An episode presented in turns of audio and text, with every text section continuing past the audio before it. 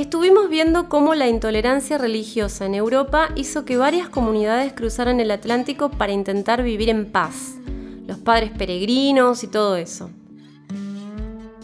Y vimos cómo los franceses perdieron la jugada contra Inglaterra en la Guerra de los Siete Años, que decíamos que fue la primera guerra mundial porque transcurrió en muchos frentes en distintas zonas del planeta.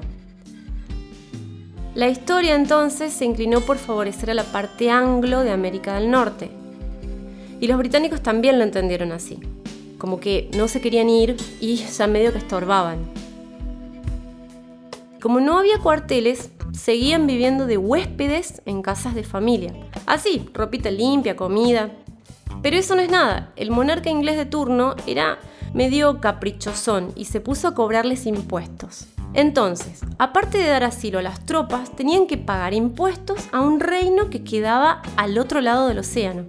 Estos impuestos eran completamente ridículos. Por ejemplo, si alguien quería comprarle a otro su casa, tenía que pagar un timbrado a la corona británica para que la transacción sea válida.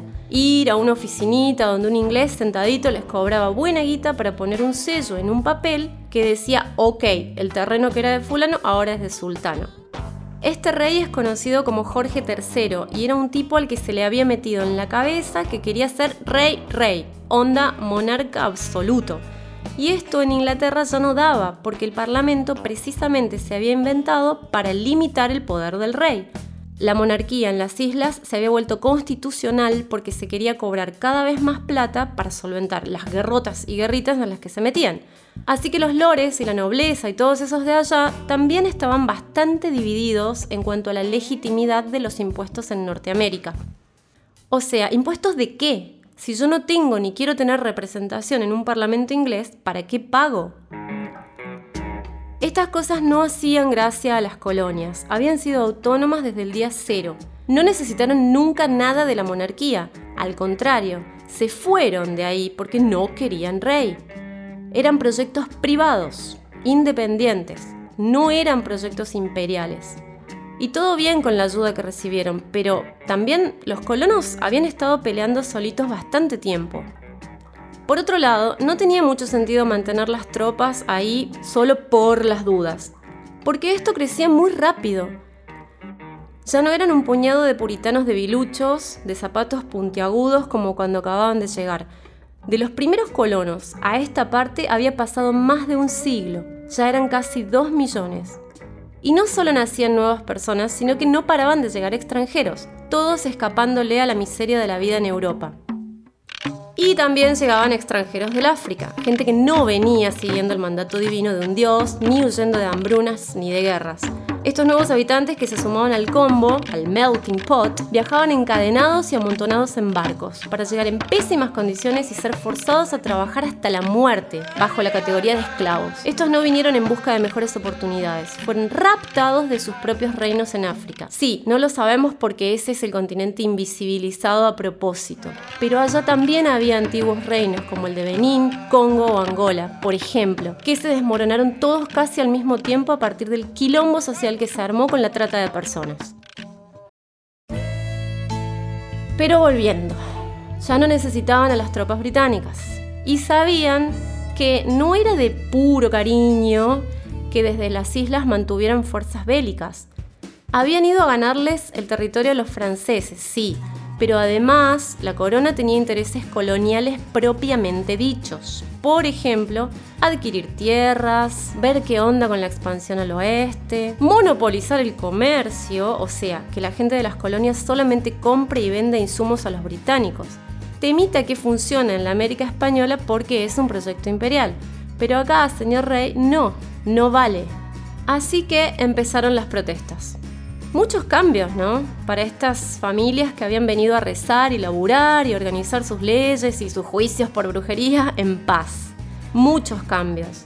Encima, fue de golpe que Inglaterra se obsesionó con ellos. Fue inmediatamente después de la guerra contra Francia. Antes, mientras los barquitos zarpaban hacia América, no daba bola. ¿Por qué? Bueno, ante todo, el rey era otro. Y aparte, las islas estaban enquilombadas con guerras civiles pueden googlear guerras jacobitas. Y tampoco era pertinente meterse a Norteamérica a molestar porque, pensando en forma mercantilista, la zona completa era mucho menos productiva que las islas caribeñas, donde el reino británico sí tenía colonias de verdad. En definitiva, un intento de control monárquico iba completamente en contra de la naturaleza misma de las colonias y no podían pretender monopolio de comercio porque los colonos no se lo iban a bancar. Y como no se lo bancaron, la corona empezó a aplicarles sanciones y castigos ejemplares.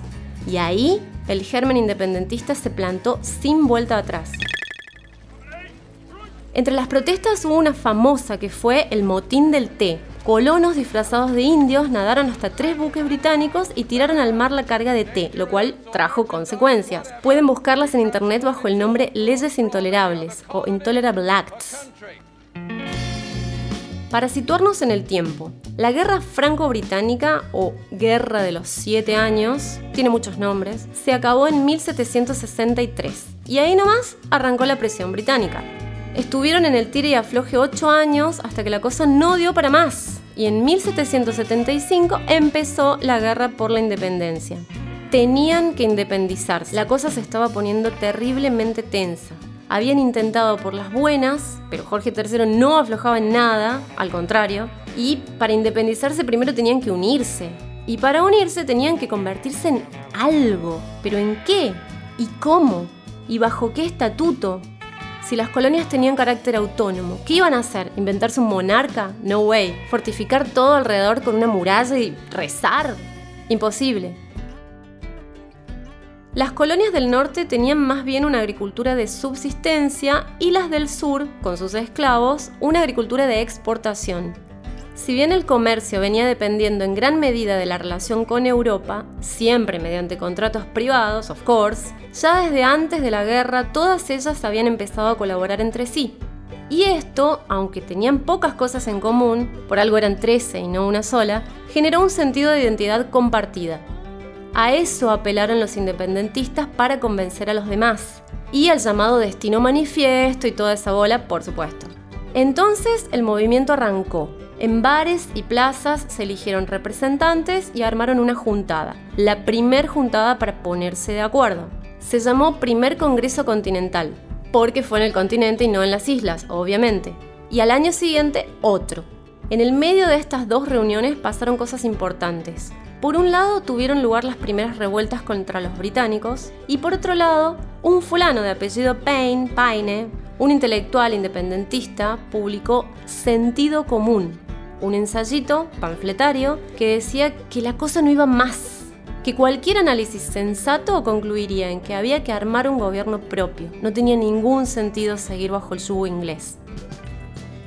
El folleto, que fue escrito onda sermón bíblico y con lenguaje sencillo, bien popu, se convirtió en ese momento en el primer bestseller de la historia de este país.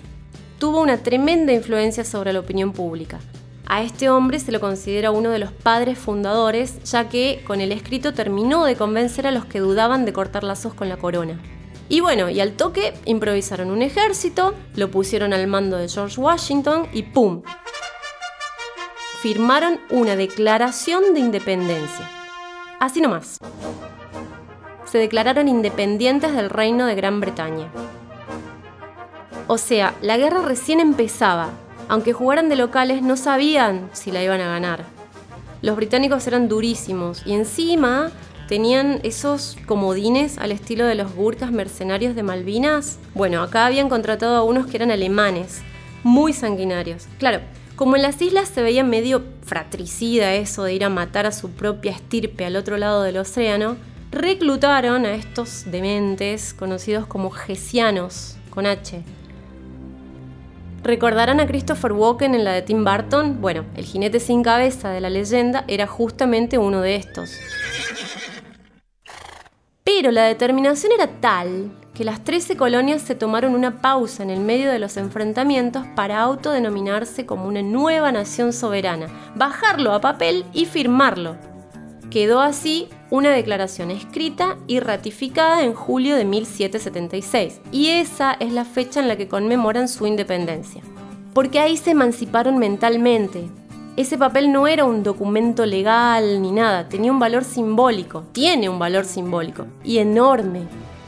Y lo sabemos, vaya que lo sabemos. Si no recuerdan a Nicolas Cage en la aventura de Disney, Tesoro Nacional, donde resulta que el papel este era una clave encriptada para llegar hasta el escondite de un tesoro de invaluable valor para la humanidad. Usan bastante seguido esta especie de iconografía. Festejar el 4 de julio allá, en el inconsciente colectivo, significa mucho más de lo que creemos, porque celebran la determinación de ser libres, no el final favorable de una guerra de independencia. Y también tienen sus héroes, claro. Las batallas de Lexington y Concord fueron los primeros enfrentamientos. Ahí, por ejemplo, un orfebre llamado Paul Rivière hizo una hazaña que es reverenciada como símbolo de patriotismo. Cabalgó muchas millas durante la noche para alertar a las milicias de la zona. Les iba avisando por dónde entraba el inminente ataque británico. Ese ataque fue el inicio oficial de la guerra por la independencia. La famosa maratón de Boston es en su nombre y por él se conmemora el Día del Patriota. En un capítulo de Futurama que se llama Las cabezas de los presidentes, viajan al pasado y Paul Revere aparece en el momento de su famosa cabalgata. Pero por una torpeza de Fry, el tipo entiende al revés y tira info errónea, así que la nación nunca se independiza. De hecho, firman la declaración de dependencia. Oficialmente, la guerra se acabó como siete años más tarde, con el Tratado de París, en el que Gran Bretaña reconoce a los Estados Unidos. Lo lograron, aunque no sin una ayudita.